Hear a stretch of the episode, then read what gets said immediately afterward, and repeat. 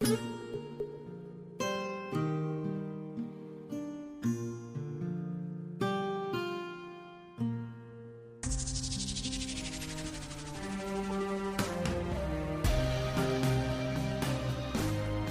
里是美文调频，当文字遇上声音，给你不一样的精彩。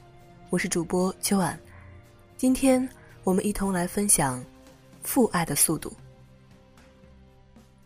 那年我读高二，正是需要加速的时候，却因成绩的下滑和老师的忽视自暴自弃，无意中参与了一场巷战，并不知道打架的目的是什么。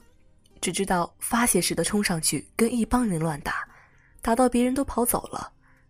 我站在一个被打昏过去的男生面前，竟挪不动腿，被路过的老师当场捉住，扭送到校长室。而校长只瞥一眼我劣迹斑斑的违规记录，便摆摆手说：“你回家去吧，以后也不必再来了。”我就这样神思恍惚的收拾了书包，被老师遣送回家。走到家门口，看见父亲在院子里满头大汗的劈柴，我才突然想要逃掉，却被父亲抬头叫住了。我茫然的将一张勒令退学的通知递给他，他看了许久，才叹口气说：“你在家先学习，晚上跟我去校长家坐一坐。”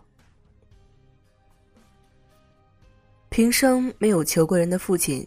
将给我攒好的下学期的所有费用提前支出来，换成名牌酒和茶叶，趁夜色带我去校长家。父亲明显的有些紧张。他在一次车祸中被撞瘸的右腿，走起路来愈加艰难。在楼道里，我跟在父亲身后，看他虚胖的背影在栏杆上划过，偶尔我轻咳一声，会惊得他微微一怔，随即。小心翼翼的四下张望一番，确定没有人看到，他这才继续顺着墙根前行。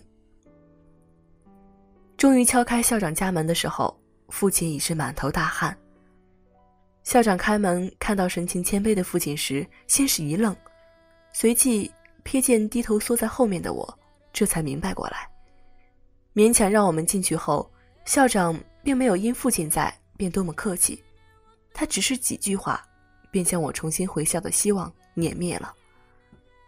但父亲一直微笑的听着，点头附和着，又几近低声下气的反复求校长宽容，给孩子一个读书的机会。一旁的我，在缭绕的烟雾里听着，突然很想冲出去，再也不回头。但还是跟父亲挨到了最后一分钟。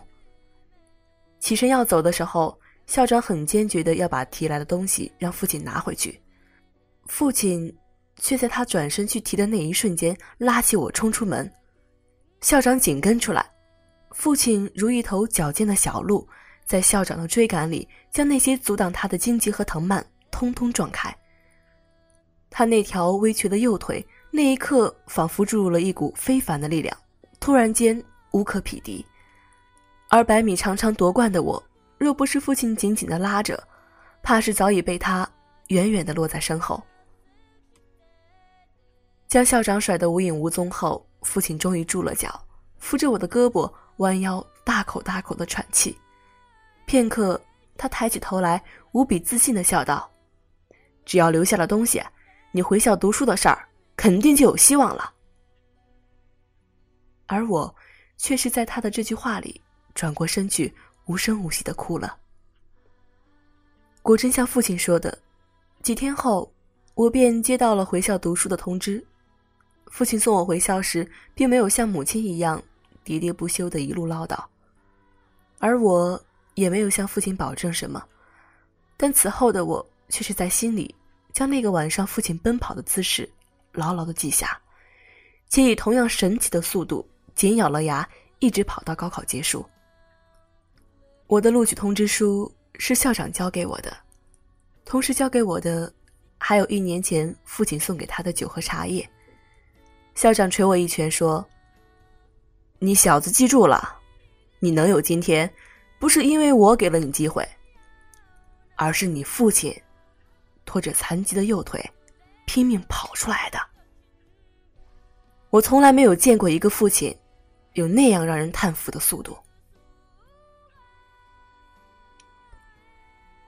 原来，父爱的速度，刻骨铭心记住了的，不只是我一个人。